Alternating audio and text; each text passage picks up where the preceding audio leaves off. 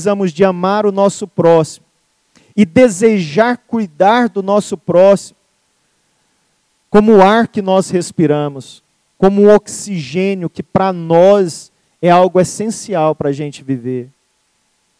Porque a nossa felicidade, ela depende disso.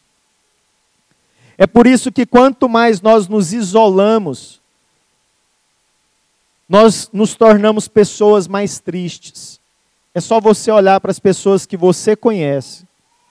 Quanto mais as pessoas vão se isolando no seu mundinho, mais tristes elas vão se tornando. É assim ou não é, irmãos?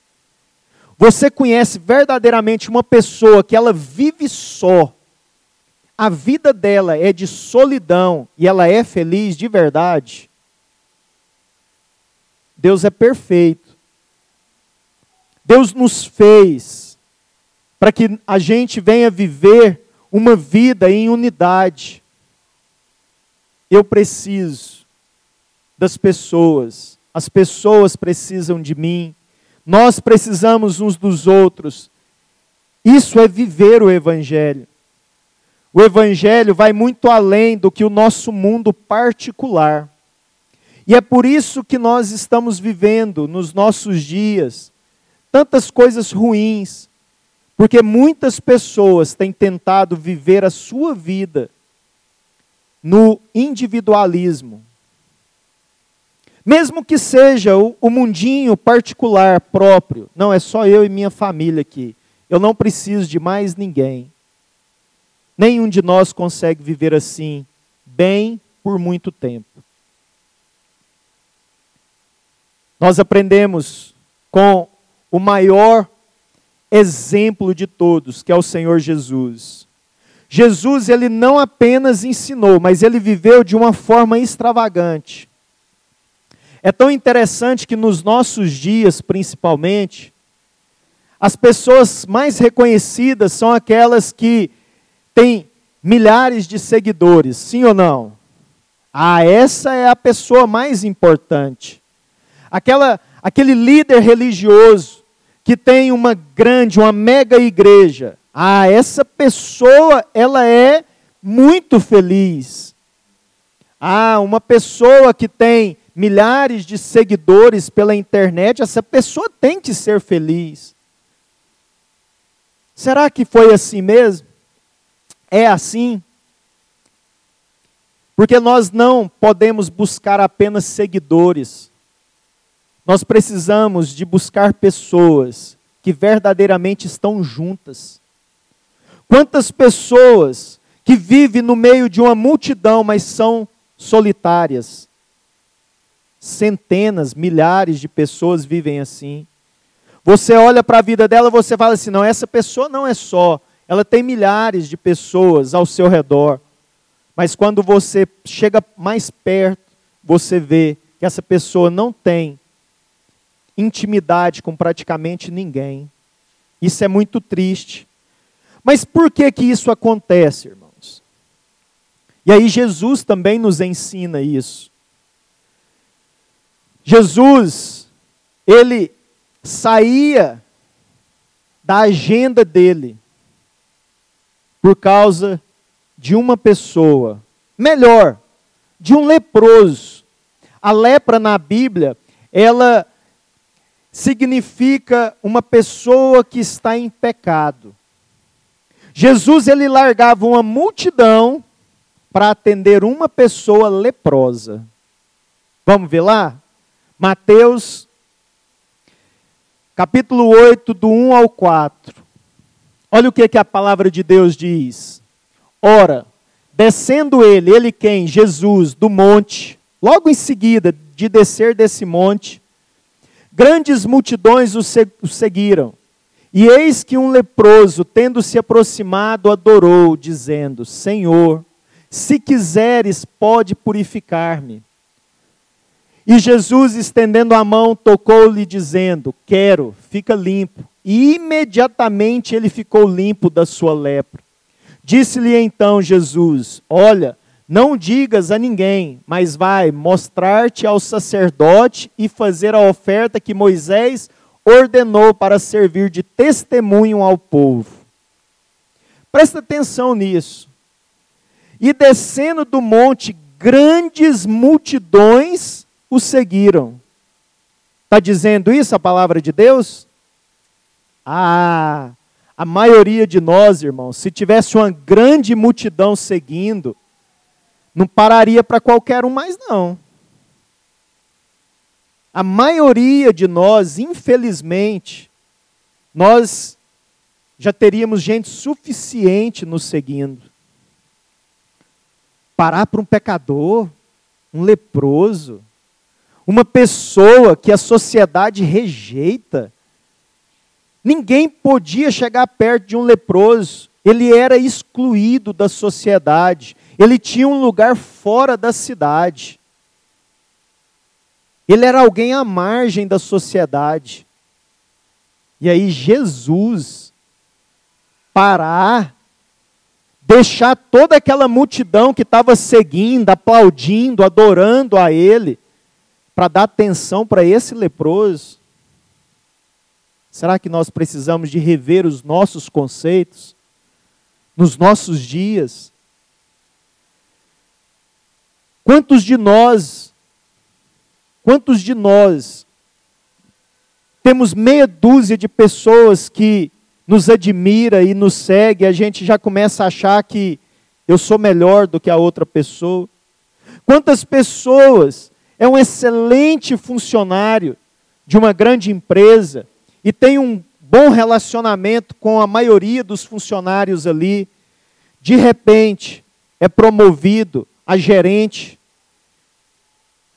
e acabou a amizade com todo mundo. Por quê? Porque, ah, não, agora eu sou melhor. Não, eu não posso me misturar com qualquer um. Vocês entendem o que, o que Jesus fala e nos diz a respeito de misericórdia, de compaixão? Quem precisava mais? Aquela multidão que estava seguindo ou aquele leproso que ninguém chegava nem perto dele? Quem que precisa mais? Que está ao nosso redor, irmãos. E que muitas vezes eu e você não temos observado para essas, essas pessoas. Jesus, ele ele está nos, nos conclamando para começar a olhar para aquele aqueles que verdadeiramente precisam e estão próximos de nós. Quantas vezes nós passamos perto de alguém, talvez dentro da nossa própria família. Não, mas aquele ali não vale a pena. Eu já orei, eu já tentei, eu já falei várias vezes. Não quer. E aí nós abrimos mão, às vezes, de um ente querido nosso, porque nós tentamos, tentamos, tentamos. E essa pessoa ainda não deu abertura, ainda. Vale a pena perder um ente querido, em vez dessa vida ser salva, só porque ela é leprosa? Nós conhecemos aquele que cura, amém? Como Jesus curou esse leproso. E aí é tão fantástico que Jesus ele vira é a pessoa mais diferente mesmo que nós conhecemos. Porque a maioria das pessoas, a maioria de nós, irmãos, que fosse lá e colocasse a mão sobre o leproso e ele fosse curado instantaneamente, a pele dele, porque o que a Bíblia está dizendo aqui é que ele instantaneamente foi curado, porque ele virou e falou assim: vai lá no, no sacerdote e faz a oferta que a lei mandava fazer. Então ele ficou purificado na hora a maioria de nós ia virar e falar assim: espera aí, pegava o celular, vem cá, deixa eu fazer uma selfie aqui, mas não pode ser só uma foto, não. Vamos filmar esse negócio. Porque todo mundo vai ter que ver, porque com isso aqui eu vou ganhar mais milhares de seguidores. Mas Jesus, ele vira e fala assim: ó, vai, fala com o sacerdote, leva a oferta, mas não conta nada para ninguém, não. E quanto mais ele falava para não contar mais, eles contavam. Jesus é o cara. E nós precisamos de aprender com ele. Nenhum de nós, irmãos, precisa de se exaltar. Nenhum de nós. Porque o Senhor, quando ele vê um coração humilde, ele mesmo se encarrega de fazer com que essa pessoa apareça. Quanto mais eu e você corrermos dos holofotes, de ser reconhecido, quanto mais nós nos humilharmos na presença de Deus, mais o Senhor vai nos exaltar. Jesus é a maior prova disso. Então ele deixava a sua agenda. Será o que que eu e você temos deixado em favor do evangelho? Em favor daquilo que Deus já tem nos dado? Quem do nosso lado merece hoje que eu pare tudo aquilo que eu estou fazendo e dê uma atenção para essa pessoa? Busca na sua mente. Eu tenho certeza que ao seu redor tem pelo menos uma pessoa que precisa de um abraço, de uma ajuda, pelo menos uma pessoa. E se nós fizermos diferença na vida de uma pessoa, a Bíblia diz que uma alma vale mais do que o mundo inteiro. Só uma pessoa desprendida do poder é capaz de ser feliz.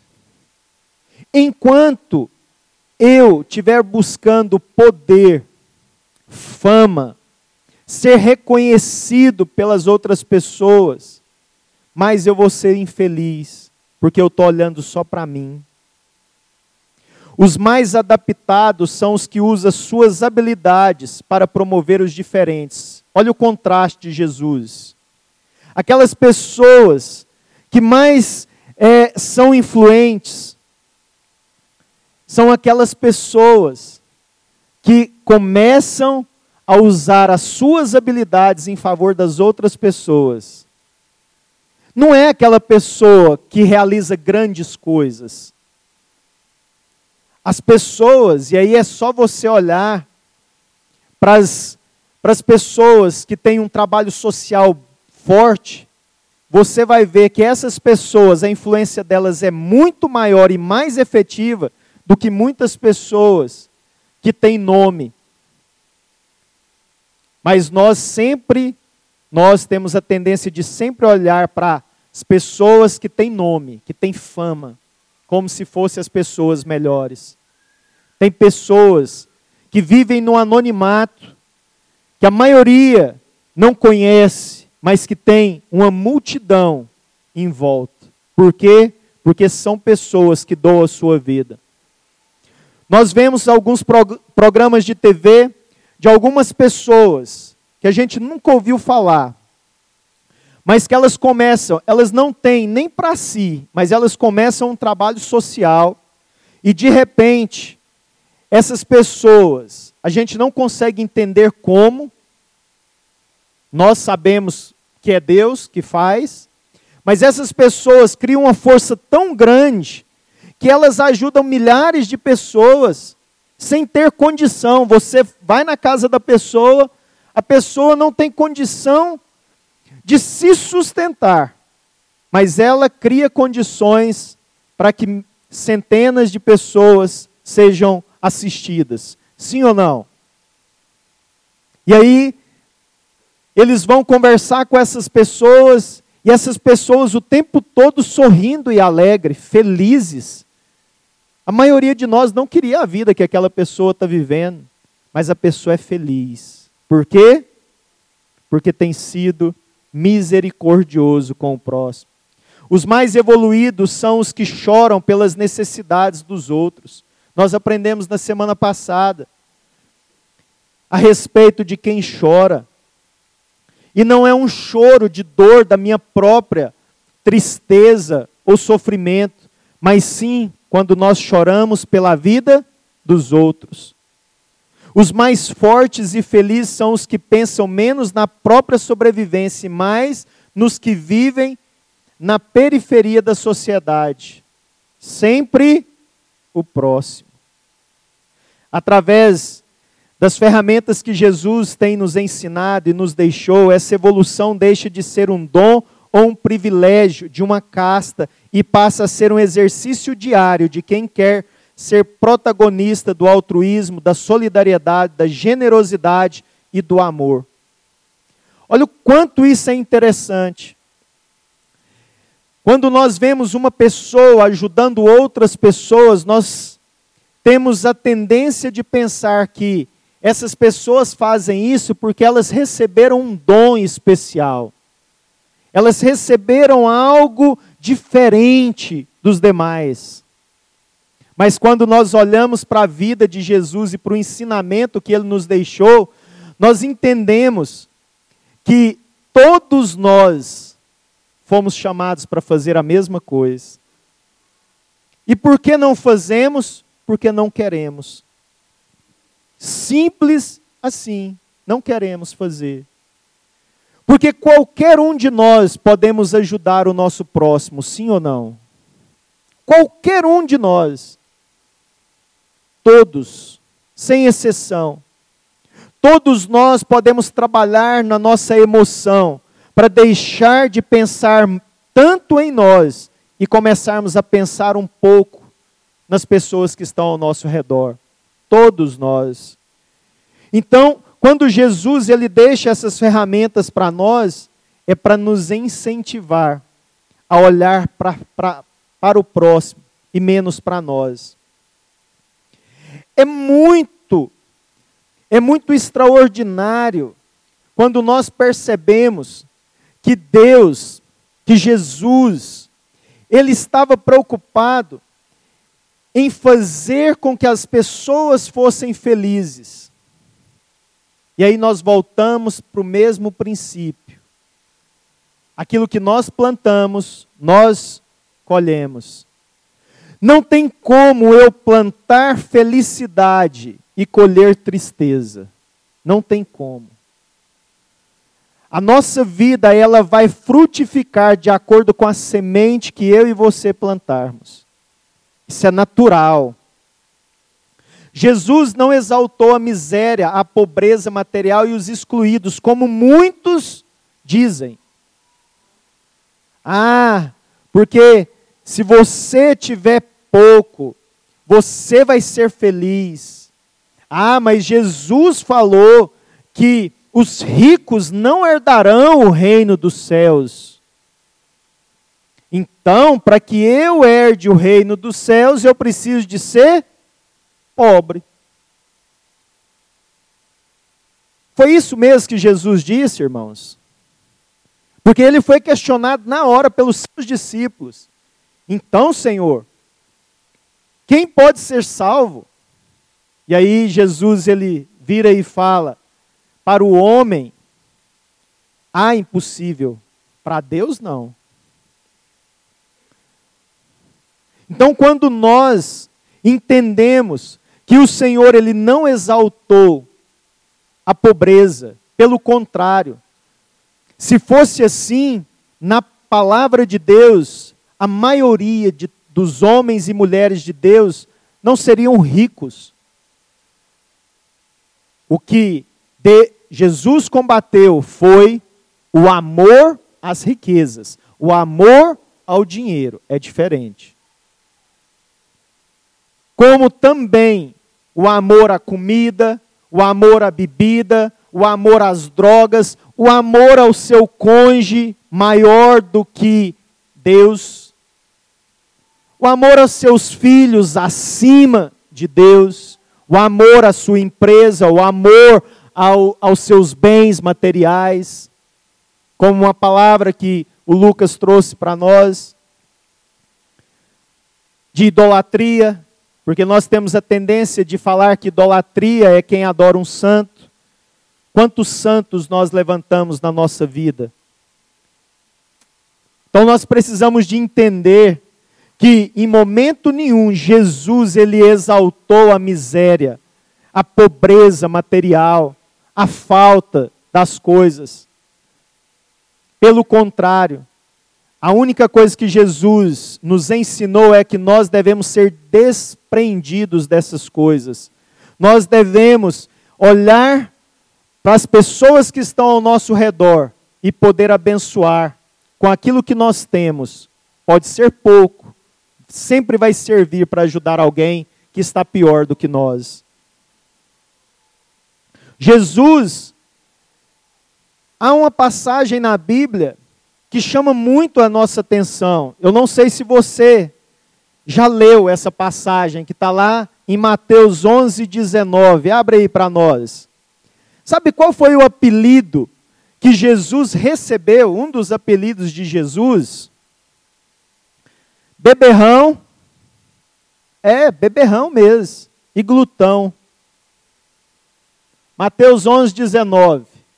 Veio o filho do homem, que come e bebe, e dizem: Eis aí um glutão e bebedor de vinho amigo de publicanos e pecadores, mas a sabedoria é justificada por suas obras. Volta para mim no versículo 18, por favor.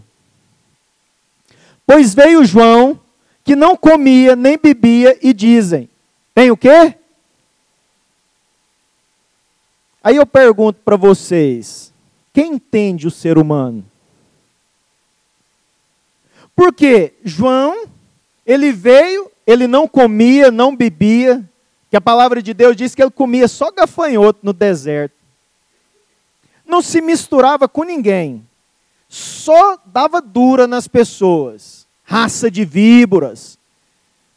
Era assim que ele tratava as pessoas. Quem, quem tem te, te falado que você vai ser salvo? Quem está tá falando para você que tem jeito para a sua vida?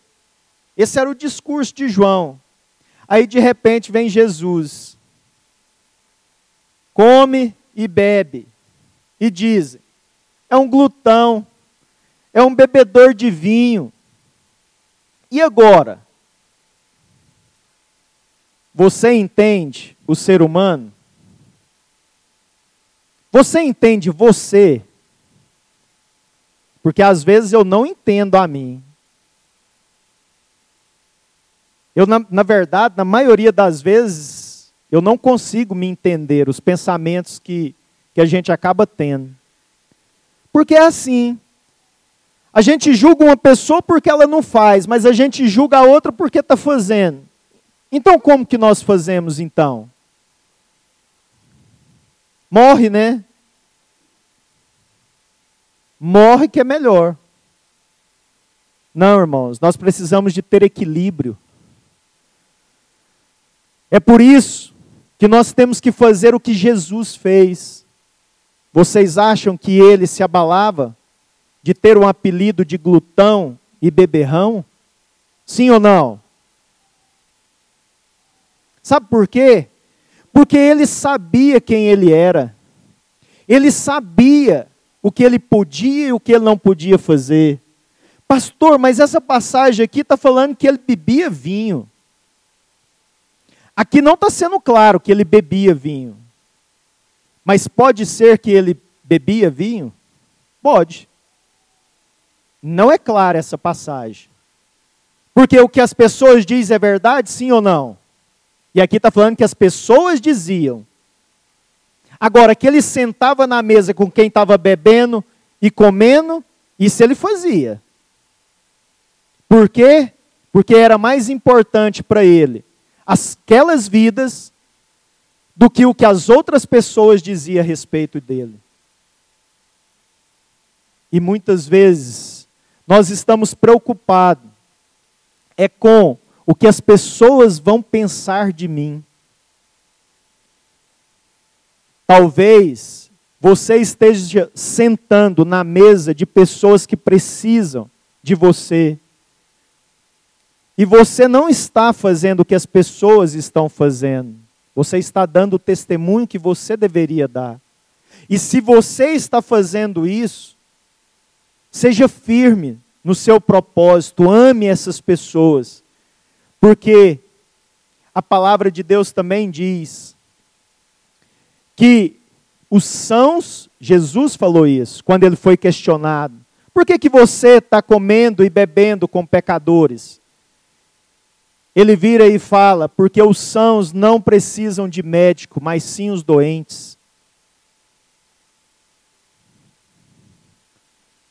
Quem está ao seu redor? Não, pastor, depois que eu converti, eu nunca mais fui nas festas daqueles, daquele povo profano da minha família. Cachaceiros. Pois é, talvez estamos perdendo a oportunidade de ganhar essas pessoas. De mostrar para essas pessoas que eu não preciso ser um cachaceiro para ser feliz. Não tem nada mais desafiador para as pessoas que não conhecem ao Senhor quando eles olham para nós e vê uma alegria que eles só conhecem quando eles usam uma droga ou bebem uma bebida alcoólica.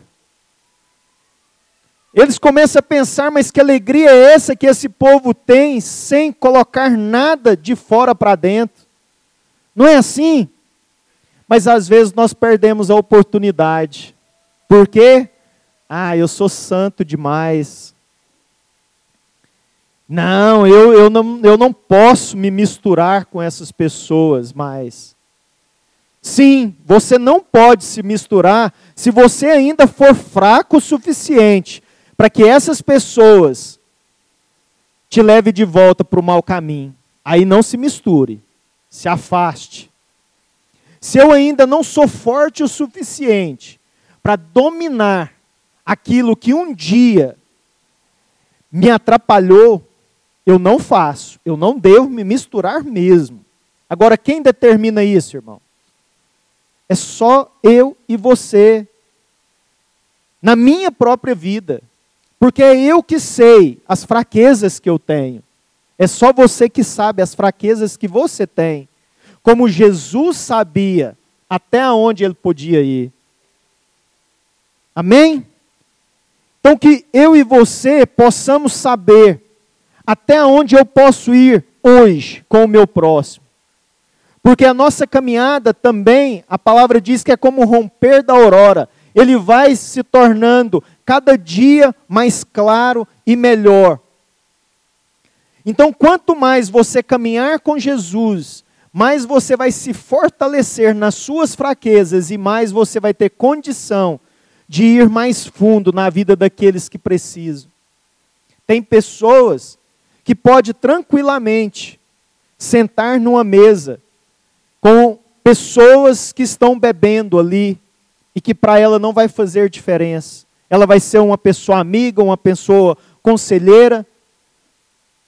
E ela não vai entrar, como diz a palavra de Deus, que nós não devemos nos assentar nas, na roda dos escarnecedores, aquelas pessoas vão começar a olhar para você e vai falar: "Não, eu não posso falar esse tipo de coisa aqui porque o Márcio já não tem mais a vida dele é diferente.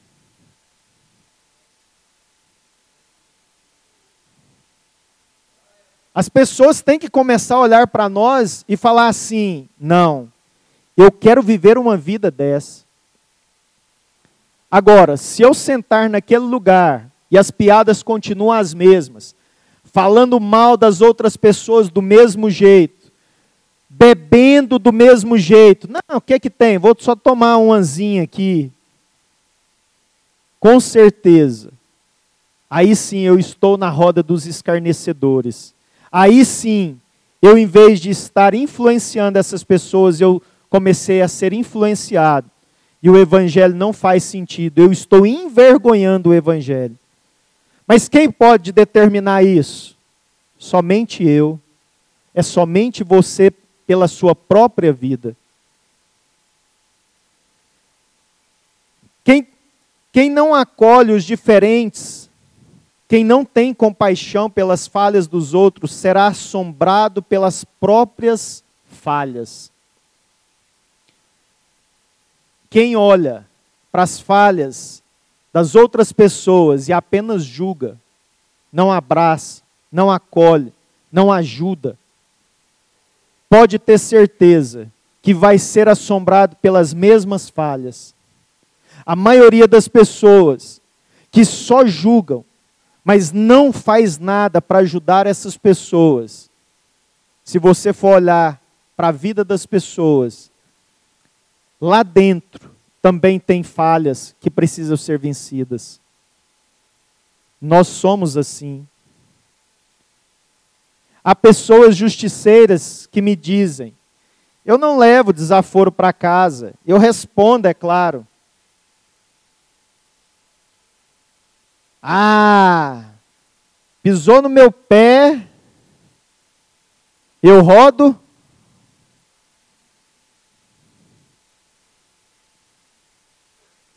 Quem reage pelo fenômeno, bateu, levou, é predador daqueles que contrariam. Quando eu não levo desaforo para casa e eu revido da mesma forma, eu não estou mostrando o que Cristo me ensinou, uma vida transformada. Eu sou apenas um desequilibrado, que não tem controle das minhas próprias emoções. E qual que é o correto? Não, pastor, então eu vou levar o desaforo para casa. Sou forte. É assim? Não. O que, que Jesus fazia? Vocês acham que quando ele era criticado, beberrão, glutão, só senta com pecador, você acha que ele fazia o que, irmãos? Ele não deixava que isso descesse para o coração. Simplesmente ele não deixava que isso descesse para o coração. Ele entendia que aquelas pessoas que estavam ferindo, elas foram feridas. Por isso elas eram daquele jeito. E não precisava dele é, rebater, dele falar na mesmo tom, na mesma altura, devolver na mesma moeda. Simplesmente ele tratava essas pessoas com amor. Ah, pastor, é difícil demais, é mesmo. Se o evangelho fosse fácil, todo mundo servia a Deus tranquilamente. Nós não teríamos problema. O evangelho ele não é fácil mesmo, mas Jesus deixou claro que é possível. Então, o que nós devemos fazer quando uma pessoa nos maltrata é fala algo a nosso respeito, o que nós devemos fazer é tirar isso do nosso coração e da nossa mente. É verdade, irmãos? O que essa pessoa falou é verdade? Porque se for, muda o comportamento, porque aí nós estamos errados. Não, pastor, não é verdade. Então, larga para lá, ora pela pessoa. Deixa Deus cuidar. Só existe um juiz, que a Bíblia diz, apenas o Senhor. Mas nós queremos ser juízes, ser advogados, nós queremos. Jesus ele não fazia isso. Por isso para ele era fácil. E é por isso que nós precisamos de apre aprender isso nas nossas vidas.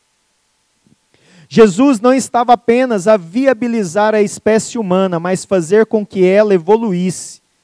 Não apenas queria se sacrificar por ela, mas ensinar-lhe a pensar, a ser nobre e inteligente.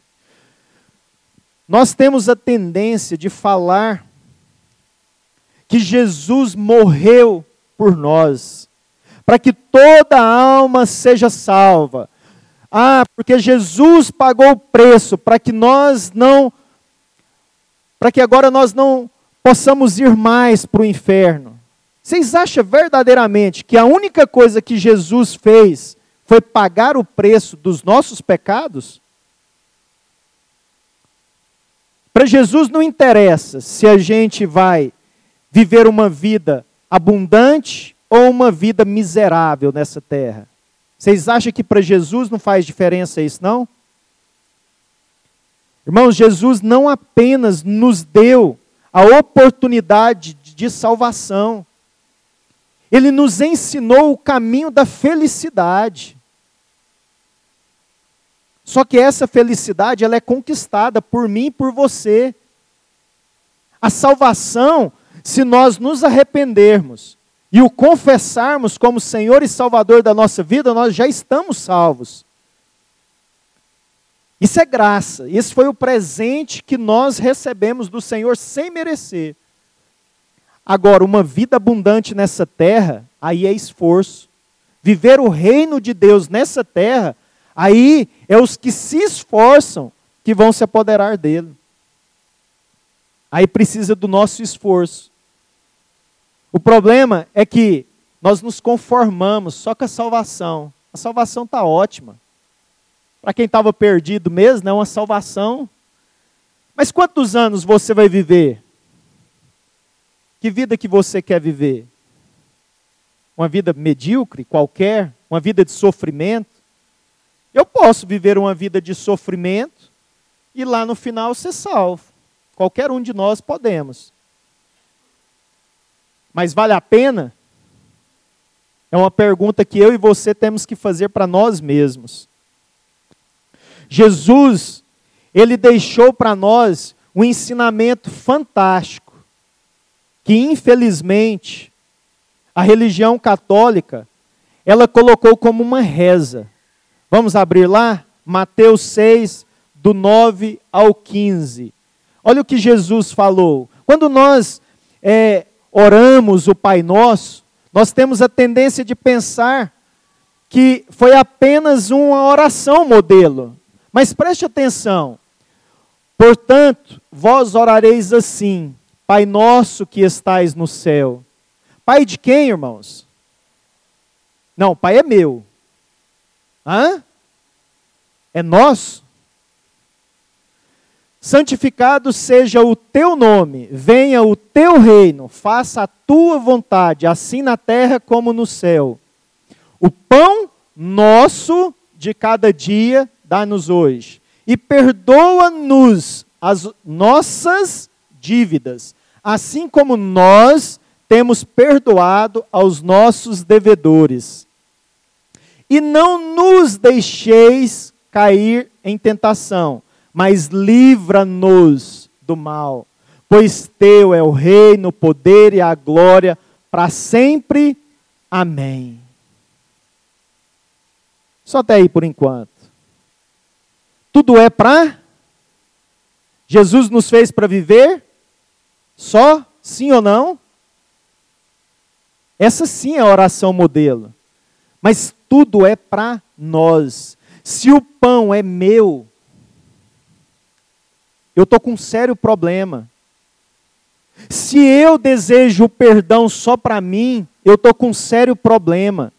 Se a minha vida se resume em mim, eu estou com um sério problema. É nosso. Nós só vamos ser felizes quando nós aprendermos a compartilhar de tudo aquilo que Deus tem nos dado, a viver uma vida de intimidade com Ele e com os irmãos. Pastor, mas tem uns irmãos que não dá. Dá. Dá para você, dá para mim. Aquilo que eu já falei, não tem ninguém que eu acho que seja mais ruim do que eu. E tem gente que suporta. Não tem ninguém, irmãos. Para todos nós tem jeito. O que nós muitas vezes não queremos é aceitar isso. É nos importar o suficiente para que essa pessoa seja tão amada que ela mude o seu comportamento. O maior ensinamento que Jesus nos deixou, que não entra na nossa cabeça humana pequena, é como que uma pessoa que só fez o bem, que foi Jesus, só ajudou o próximo, não fez nada de errado. Ele sim não fez nada de errado. Aí essa pessoa ela é presa, cuspida, açoitada, humilhada, é, de todas as formas, depois ela é crucificada. E aí, no final, antes dele render o espírito, ele vira e fala: Pai, perdoa, porque eles não sabem o que faz. É muito difícil entrar na nossa cabeça. Porque por muito menos eu orava e falava: Pai, torra todo mundo agora.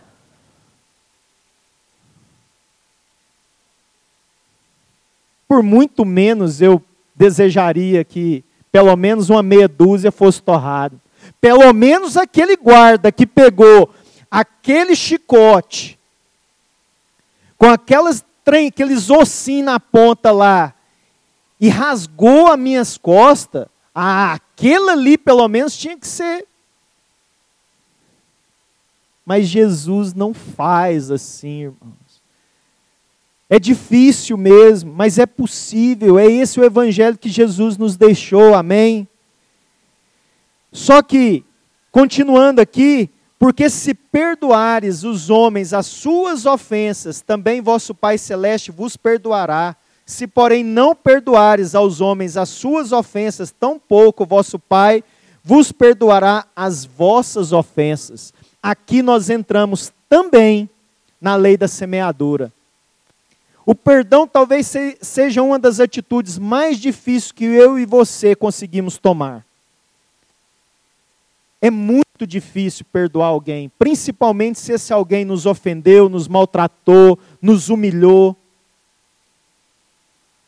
Mas não é uma escolha, é um mandamento. Eu só vou receber o perdão se eu perdoar. Será que nós temos exercitado isso? Será que eu tenho exercitado o perdão na vida do meu próximo? Quem é radical com os outros é implacável com você mesmo. Não, pastor, é. Aquele que é radical demais com as outras pessoas, ele está sendo implacável consigo mesmo. Você conhece alguém que sempre ele é o melhor, sempre ele é o correto, o certo. Essa pessoa, irmãos, ela vai ser cobrada de uma medida tal que ela não vai suportar, porque nenhum de nós é perfeito. É por isso que quando você vê uma pessoa que bate muito no peito e fala muito sobre a sua vida, como se ela fosse melhor do que as outras pessoas, tenha cuidado. Ore muito por essa pessoa, porque mais cedo ou mais tarde, essa pessoa vai passar por problemas seríssimos. E para essa pessoa, vai ser muito mais difícil um recomeço. Porque ela se mostrou como um super-herói, uma pessoa melhor do que as outras. Para essa, quando vier a cobrança, vai ser implacável. É por isso que a Bíblia nos ensina a ser humildes, buscar humildade, nos render, dizer para nós mesmos que nós não somos tão bons quanto nós pensamos que somos. Porque se nós acreditarmos nisso e nós mostrarmos isso para as pessoas, as pessoas vão começar a ter misericórdia de nós e não vai nos tratar com tanto juízo quanto para aquelas pessoas que sempre bate no peito e diz que é melhor do que as outras. Para encerrar, irmãos, nós estamos vivendo na era da saturação do cérebro. Como assim? Na época da Bíblia, a informação ela dobrava a cada 200 anos. Pesquisa, tá? A cada 200 anos a informação ela dobrava. Hoje, a cada ano ela dobra a cada ano. Todo o conhecimento que nós temos hoje, o ano que vem, ele dobrou. O meu cérebro, as minhas emoções e as suas, suporta isso? Aí nós começamos a entender o porquê que nós temos vivido um tempo de tanta depressão, tanto transtorno psicológico como nós temos vivido nos nossos dias.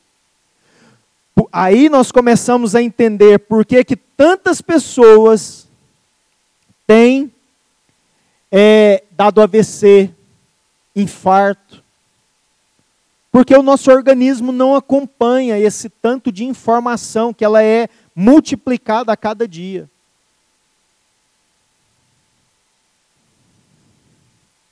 No Japão, diversos profissionais não têm compaixão de si mesmo. Vivem para trabalhar, em vez de trabalhar para viver. Se o nosso trabalho hoje, ele é apenas para que eu tenha mais e mais e mais, e eu não consigo desfrutar daquilo ali, pode ter certeza, você está correndo um sério risco de dar um infarto, um AVC, de ter um transtorno psicológico, emocional.